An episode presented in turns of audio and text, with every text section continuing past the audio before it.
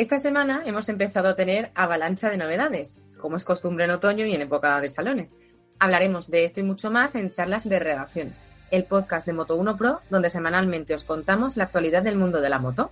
Hoy estamos Hilde, Josep y yo misma, Marisa. ¿Qué tal, chicos? Hola, hola Marisa, hola, hola a todos. Hola, ¿qué tal? Pues hoy os hablaremos de las novedades de la semana, del fundador de Red Bull, de los scooters eléctricos de Yadea o de la técnica de MotoGP. Arrancamos.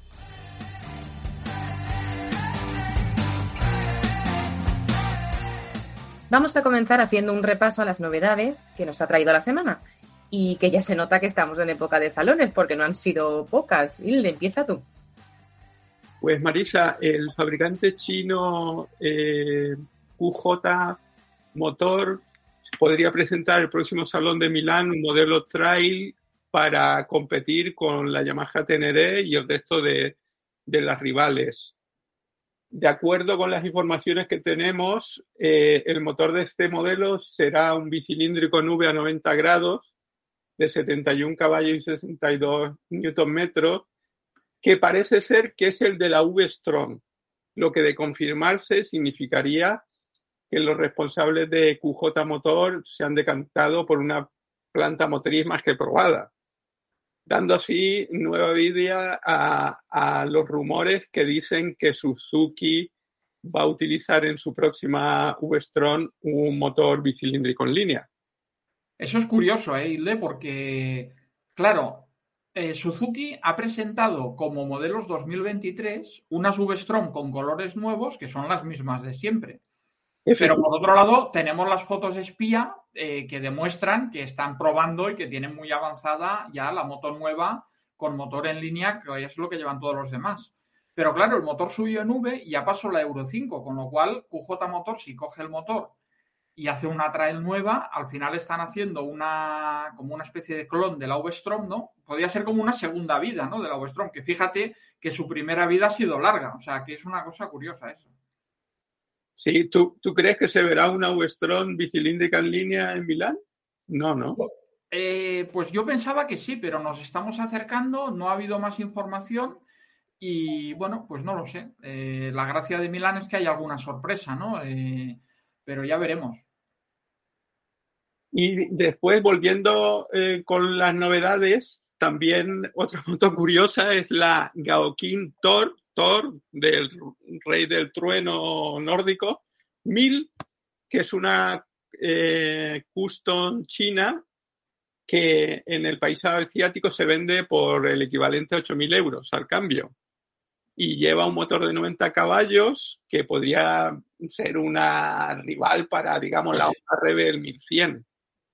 Y para aquellos que no conozcan a Gao King, que yo tampoco la conocía y me imagino que no muchos la conoceréis. Es una compañía eh, china fundada en 2006 que se ha especializado sobre todo en la fabricación de no solo motos, sino en especial motores, transmisiones y mecanizados de precisión. Y por último, la, la, última novedad que en lo que a mí concierne sería la Yamaha el scooter Yamaha X-Force, un, un scooter de 155 centímetros cúbicos que se acaba de lanzar en Japón y que es eh, como el rival del Honda V150, que entre otras cosas cuenta con el mecanismo de válvulas variables que ya se ha visto en el NMAX 125 o el MT 125 y que quizás, Josep, tú podrías explicarnos un poco ¿Esto realmente vale para algo? ¿Se nota en un scooter? Sí, se nota, ¿eh?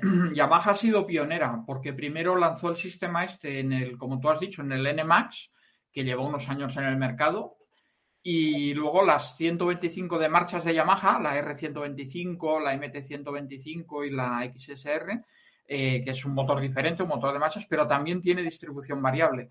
Al final, las motos de 125, la ventaja que tienen es que, bueno, pues por carné se pueden conducir sin carné de moto, o sea, con el carné de coche con tres años, el equivalente a la 1. Y la desventaja que tienen, que claro, con tan poca cilindrada, pues no pueden dar mucha potencia, ¿no? De hecho, legalmente están limitadas a 15 caballos. ¿Qué pasa? Que para dar esos 15 caballos, mm, el motor tiene que estar un poco apretado y cuando está apretado no tiene muchos bajos. Yamaha lo que hace con esto es que el motor hasta unas 6.000 revoluciones tiene un diagrama de distribución para dar más bajos y a partir de ahí eh, pues hay un accionamiento que el árbol de levas tiene una leva un poco más de diagrama más agresivo, digamos, ¿no? Para a partir de ahí dar un poquito más de potencia, ¿no? Y bueno, la verdad es que funciona muy bien y tú en marcha no es, muy transparente, no, no, notas un cambio brusco ni nada y los motores van suaves, van bien y, y bueno, este scooter que has comentado, la verdad que que es muy interesante porque tiene un aspecto así entre naked y trail que, yo creo que en el mercado europeo funcionaría muy bien. Así que veremos qué pasa porque, como has dicho, Honda tiene eh, un XADV pequeñito, 150 en Latinoamérica y en otros países de Asia y demás. Y de momento, aunque tiene pinta que aquí funcionaría muy bien, no se han decidido a traerlo. A lo mejor también es otra sorpresa que tenemos en Milán, que tanto Yamaha como Honda traen estos scooters pequeñitos aquí, veremos. Pero además creo que se han confirmado cómo serán las versiones de 2023 de superventas de Yamaha y Honda, ¿no, José? Sí, eh, seguimos con novedades 2023. Tanto Honda como Yamaha estos días pues nos han confirmado eh, cómo serán las versiones nuevas de sus motos superventas. Eh, la verdad que nuevas entre comillas, porque técnicamente cambian un poquito. lo que cambian son decoraciones, en el caso de la Honda, y además también el cuadro de instrumentos y la conectividad y demás en la MT-07 de Yamaha y también la MT-125 que hemos citado antes. Eh, Honda, las, las, dos, digamos, eh, gamas de colores nuevas que han presentado es para la, la Naked CB650R, que como sabemos es de las más vendidas, y la, y la versión con carenado, la CBR 650R, eh, que son motos muy interesantes, la verdad, están a, buen precio y bueno, y eso explica que, sean pues muy vendidas, ¿no? Y luego Yamaha, pues la MT-07, como sabemos, es una superventa, ¿no? O sea que son motos relevantes, ¿no? Cuando, cuando la marca saca nuevos colores y pequeñas mejoras y demás, pues siempre pues es noticia. Esa es la verdad, ¿no? Por cierto, que lo comentamos el otro día con Hilde, que comentasteis en un podcast cuando se presentó la nueva Honda Hornet, 750 eh, con motor de dos cilindros, que realmente, si nos ponemos a pensar, la CB650R, la Naked, es la que merecería quizá el, denominativo ¿no? de Hornet, porque es la que se parece más a la Hornet que hubo tanto 600 como 900, que era con motor de cuatro cilindros. ¿Verdad? ¿Verdad? Pero bueno, Honda decidió lanzarla con la estética esta neo-retro que le llaman y tal, y entonces pues ahí digamos que dejaron paso a, que la Hornet fuera otra moto, pero, pero yo creo que entre los aficionados ese será un debate curioso cuando ya podamos probar y esté en la calle y se vea la, la Hornet siete y medio nueva este, si se merece más una o la otra, ¿no? El, apelativo este. yo creo que la Hornet 600 era una moto europea, a gusto europeo, y la Hornet 7 y medio es una moto global que intenta contentar pues a, mercados asiáticos y europeos y americanos y, todo el mundo. Sí, sí, una moto global. Bueno, hablando de motos globales, Marisa, estos días has estado muy ocupado probando motos eh, y, hace poco estuviste, por fin pudimos probar, ¿no? Pudiste probar los famosos scooter eléctricos Yadea, la marca esta atómica china. Cuéntanos. Sí, sí, eh, estuve en Zaragoza probando dos de los seis modelos que, han lanzado en nuestro país. Son tres, eh, seis scooters eléctricos, tres son ciclomotor, con lo cual no, no se necesita carnet, y los otros tres pues son scooter que equivaldría a un 125 de combustión. Y nos dejaron probar, eh, a ver, los nombres son un poco complicados, el G5S, y el C1S Pro. Ya decimos que los nombres igual a la primera no te quedas con ellos. Pero el G5S es el que es el buque insignia de ellos, que es un, scooter que va realmente bien. O sea, lo probamos en Zaragoza ciudad porque eh, estos scooters eléctricos están hechos puramente para ciudad. Y bueno, cuenta con sistema keyless, con, con frenada combinada, alcanza los 80 kilómetros por hora, tiene una autonomía de 91 kilómetros y bueno, todos ellos cuentan con batería extraíble, que significa que lo puedes cargar tanto, tanto mm, con la batería dentro de la moto si tienes un garaje con enchufe, como si no lo tienes, puedes sacarla y subirla a casa para cargarlo. Este modelo que os comentamos, el G5S, está bien, pero yo le encontré que, la respuesta al acelerador no es inmediata, tarda un poco. Y sobre todo, a nivel de practicidad, eh, una de las baterías se encuentra en el suelo y otra en el hueco de debajo del asiento ¿Qué significa esto? Que, te queda sin espacio para guardar, aunque sea un casco. Si estás en ciudad, pues sí que necesitas, eh, o bueno, es cómodo el poder dejarlo en tu moto o scooter. Sin embargo, el C1S Pro, que es ya pues el, mayor de su gama, sí que cuenta con este espacio, sí que acelera mejor, sigue contando también con las prestaciones de keyless, con frenada combinada, eh, frenada regenerativa. Eh, así que entre los dos sí que tengo que decir que yo sí que la diferencia de precio es eh, son 4.190 el G5S, mientras que el C1S Pro son 4.890. Si tuviera que, decantarme por uno, sin duda, sin duda sería el C1S Pro. Lo veo mucho mejor para, para ciudad y mucho más práctico. Todos tienen la batería extraíble, ¿no? Sí, todos tienen batería extraíble y nos contaron de parte de la marca, que me parece muy interesante, que tiene como unos 800 usos al 100%. Eso serían como en total unos 72.500 kilómetros. Que mientras la batería está al 100%, eh, que cuentan con que el usuario siempre vaya a modo sport, es decir, del modo eco al modo sport el, máximo, el que más potencia de entrega, eh, los 100 kilómetros los recorrerías por 75 céntimos de euro, que actualmente es algo que si si tienes un trayecto diario, igual sí que te hace pensar si. Pues es como medio litro de gasolina, ¿no? Más o menos. claro. un, poco menos incluso, sí, sí. Pues es algo en lo que yo, si tuviera ese tipo de recorrido, sí que creo que ahí te podrías mm, parar a pensar el pasarte al scooter eléctrico en ciudad. Y, otra pregunta que se me ocurre, ¿las baterías extraíbles son las mismas todas de todas las motos o cada una tiene, digamos, un, un tipo diferente?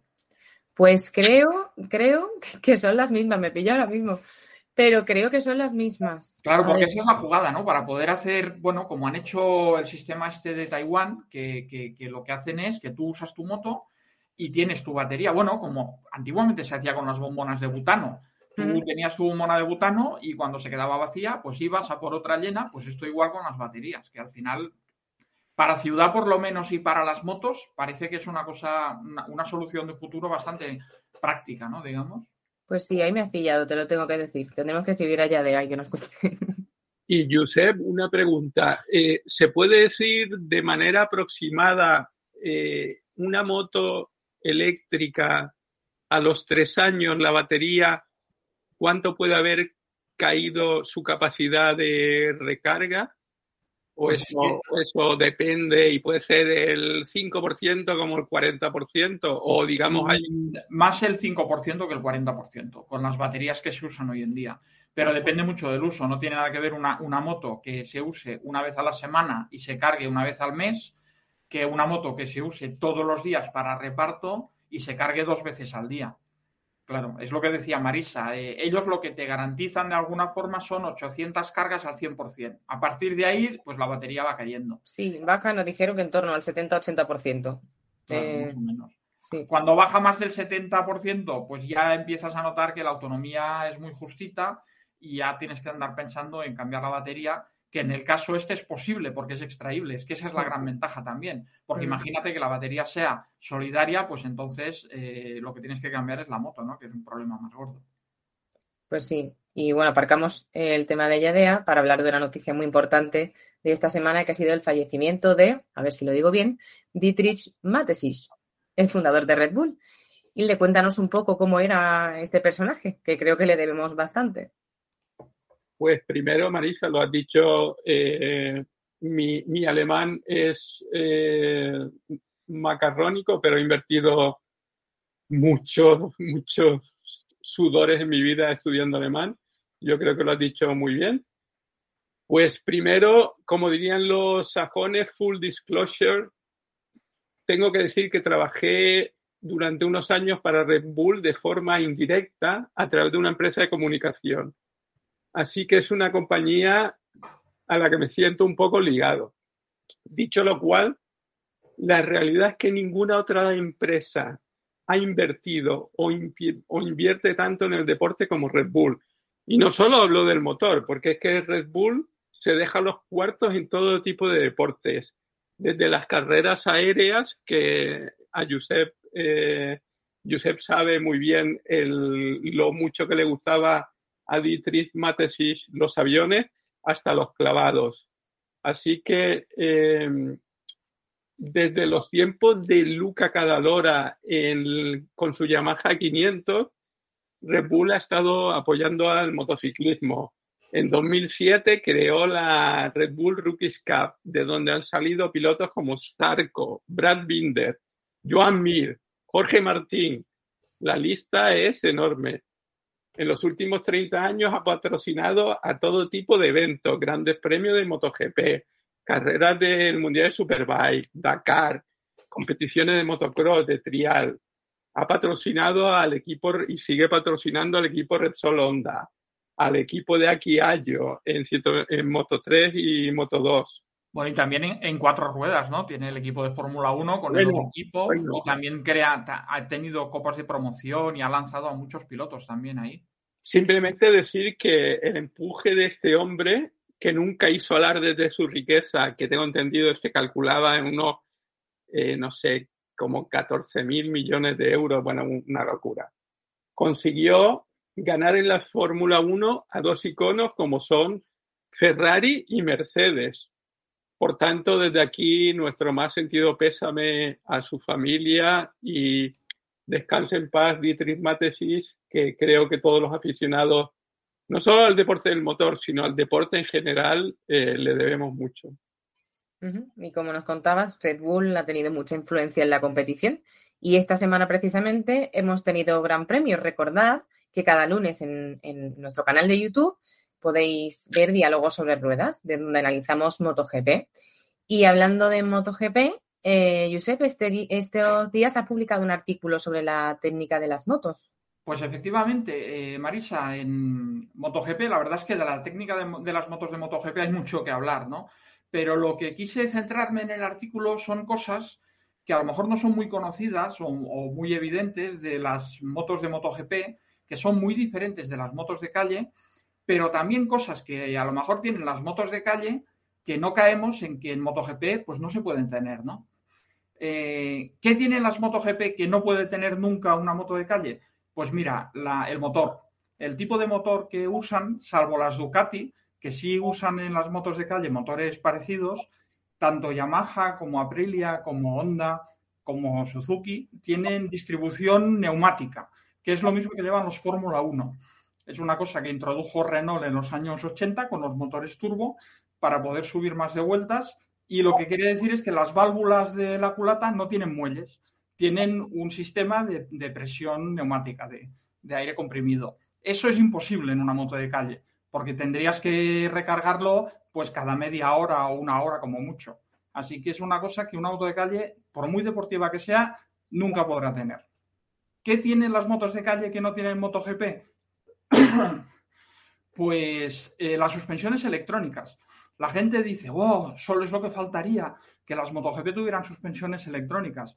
Pues yo digo que hay motos de calle que tienen suspensiones electrónicas que simplificarían cómo son las MotoGP. Todos estos sistemas que tienen ahora las MotoGP, el whole shot, que en la salida baja adelante y detrás, y que luego en las rectas baja también la moto y todo esto, han tenido que hacer unos ingenios mecánicos e hidráulicos Ducati y luego los demás, porque van un poco a rebufo en estas cosas, que son mucho más complicadas y como vemos en cada carrera hay alguien a quien se le engancha, que no le funciona bien, es un lío más para el piloto.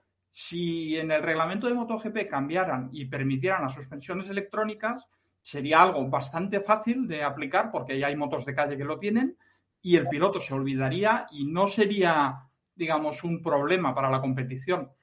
Así que, bueno, son cosas que, que podéis leer en el artículo porque hemos dejado algunas otras cosas, pero esos son los dos grandes temas, yo creo. Josep, eh, perdona, me gustaría hacerte una pregunta, en, que es una cosa que, me llama la atención.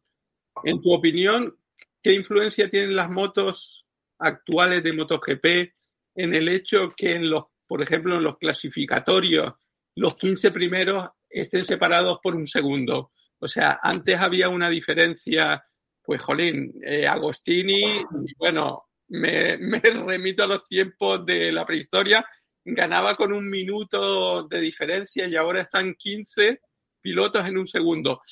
¿En esto influye la moto, las motos actuales? Sí, yo creo que Dorna cambió poco a poco el reglamento para aumentar la igualdad. Eh, tenemos el tema del neumático único, tenemos el tema de la electrónica única, luego entre ellos, pues eh, al final cuando alguien tiene una idea buena, que suele ser Ducati, los demás se la copian, el tema de la aerodinámica, el tema de lo que acabo de comentar, ¿no? De que las motos bajen para poder acelerar mejor. Y todo esto ha aumentado la igualdad, que es lo que buscaba eh, la organización, ¿no? Porque más igualdad en principio da mejores carreras. ¿Qué ha pasado? Que a lo mejor se han ido un poquito lejos. Entonces, efectivamente, tenemos igualdad, es lo que tú dices. Hay circuitos, el otro día en Malasia, que es un circuito largo, de casi dos minutos por vuelta, eh, es que la gente estaba a menos de un segundo entre el primero y el último, casi, ¿sabes? O sea, quitando dos o tres del final, es lo que tú dices, los 15 primeros están en menos de un segundo, o sea, es una diferencia minúscula. Eh, ¿Por qué hay tanta igualdad? Pues por eso, porque el reglamento lo ha buscado y lo ha encontrado. ¿Cuál es la contrapartida de esto? Pues que parte de esa igualdad, eh, digamos que es gracias a sistemas que luego complican los adelantamientos en carrera, ¿no?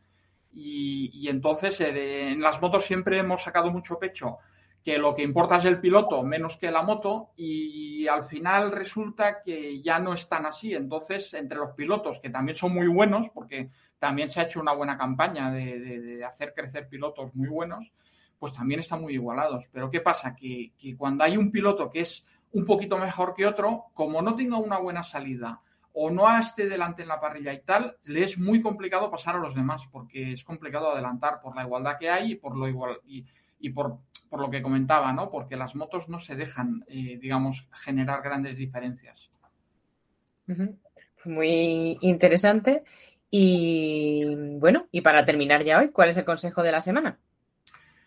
Bueno, el consejo técnico de la semana, hoy vamos a hablar un poco de los frenos, porque es curioso que siempre, bueno, siempre nos fijamos en las motos, así cuando miramos las prestaciones, ¿no? Decir, bueno, esta moto tiene 200 caballos, acelera de 0 a 100 en dos segundos y medio y es una pasada, ¿no? Bueno, hay una cosa que es lo que pasa después, que es que también hay que frenar. Y por mucho que acelere una moto de 0 a 100, siempre eh, desacelera más de 100 a 0. Y afortunadamente es así, porque en los frenos nos va la seguridad, ¿no? Entonces, como precisamente en los frenos nos va la seguridad, pues el consejo de esta semana es eh, que estemos siempre seguros de que tenemos el sistema de frenos bien a punto, que las pastillas no están demasiado desgastadas, no hay que esperar a que las pastillas estén en el hierro para cambiarlas. Eh, hay que tener presente que las pastillas rozan con los discos y se desgastan tanto las pastillas como los discos. Yo te diría que a partir de media pastilla, entre media y dos tercios de pastilla, ¿no? De, la, cantidad de pastilla original, a partir de ahí estás empezando a castigar más el disco de lo que deberías. Si cambias las pastillas cuando están entre medio y dos tercios, eh, tus discos de freno van a durar mucho más y en mejor estado. El líquido también conviene cambiarlo mm, como mucho cada dos años porque coge humedad y se degrada, ¿no? Y luego el, el, consejo final o lo que quería observar es que da igual lo tranquilo que conduzcas. Hay gente que dice, no, pero si yo voy muy tranquilo en la moto y tal, vale, da igual. Eh, a cualquiera le puede pasar que de repente un día un coche decida dar media vuelta delante nuestro, que se salte un semáforo. En fin, hay muchas circunstancias o situaciones de riesgo en las que nuestros frenos nos van a salvar. Y la diferencia va a ser de llegar a casa y decir, joder, qué susto me ha dado un tío, menos mal que frenaba a tiempo, o si no sabemos cuánto frena nuestra moto, o no hemos probado de vez en cuando cuánto frena nuestra moto y sabemos que están en buen estado los frenos, a lo mejor pues eh, lo que contamos es otra cosa, ¿no? Y, y Josep, una otra pregunta, perdonad que esté eh, de preguntón, pero bueno, la, la ignorancia es lo que tiene. ¿Y no influye a la hora de frenar los neumáticos, o sea, los neumáticos que tengas, cómo lo tengas, el estado, la presión. También, también. Todas las preguntas son buenas, Silvia. Efectivamente, eh, de lo cómo frene una moto no solo depende el estado de los frenos, depende el estado de las ruedas, que estén en buenas condiciones. Si están muy hinchadas, habrá menos agarre, frenaremos peor. Si están muy deshinchadas, eh, la frenada será muy inestable porque el neumático se, se aplastará y no nos permitirá guiar bien. Si la goma está vieja y reseca, pues la frenada tampoco será buena porque por muy bien que estén los frenos, aquello eh, tenderá a bloquear enseguida. Y las suspensiones también, también cuentan. Una suspensión en mal estado hace que cuando frenes en el firme irregular sea más fácil provocar un bloqueo. ¿no? Pero bueno, yo me quería haber centrado un poco en los frenos en, la consulta que luego Marisa me echa la bronca que me enrollo mucho. Y, y ese era el comentario. Bueno, pues recordad que podéis escribirnos a redacción arroba moto1pro con vuestras dudas o consultas o dejarlas en los comentarios de iVoox. Y hasta aquí el podcast de hoy. Hasta la semana que viene. Hasta luego. Hasta pronto.